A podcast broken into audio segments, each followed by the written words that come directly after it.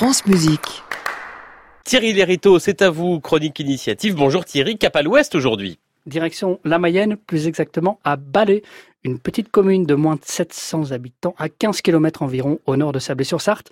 C'est là que Julien et Véronique Ostini se sont installés à la naissance de leur premier enfant avec un projet complètement fou, faire revivre un château en ruine, le château de Lignières dont le bâti restant remonte au XVIIe siècle. Et le faire revivre de quelle manière? Eh bien en en faisant un outil de diffusion de l'art lyrique et dramatique en milieu rural.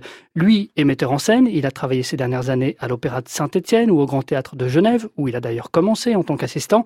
Elle est chanteuse lyrique et c'est tout naturellement qu'ils ont décidé, il y a trois ans, de monter chaque été un grand opéra à Lignières avec la participation bénévole d'artistes professionnels, mais aussi en y associant des habitants du coin, que ce soit pour de la figuration, pour confectionner les costumes et les décors, fournir les matières premières, loger et nourrir les artistes. Le succès ne s'est pas fait attendre. Dès la première année, avec Carmen, le couple qui attendait 500 spectateurs, on a rassemblé 1600 en une soirée, créant d'ailleurs 5 km de bouchons à l'entrée du village, se souvient Julien Ostini.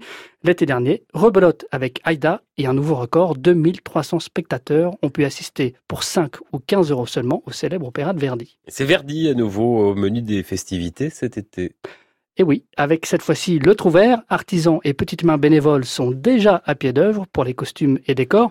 Les 130 chanteurs et musiciens parmi lesquels on trouve aussi bien de jeunes chanteurs d'opéra que des directeurs de conservatoire ou d'anciens instrumentistes de l'Orchestre national des Pays de la Loire se retrouveront dix jours avant la première représentation. Dix jours de travail intense et de communion avec les bénévoles. Beaucoup d'anciens participants qu'on croise à la sortie des écoles ou en allant faire nos courses nous en parlent encore avec émotion, souligne Julien Ostini.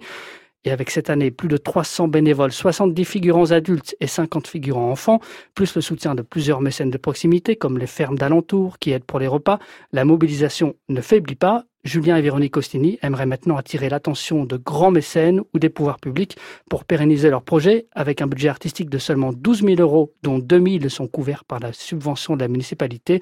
Linière soulève certes chaque été des montagnes, mais craint que le mouvement ne s'essouffle sans aide financière. Ça se passe à Linière. Exactement. En Mayenne. en Mayenne, les 18 et 20 juillet prochains pour le Trouvert. Thierry Iderito, chronique initiative en partenariat avec l'hebdomadaire La Ville.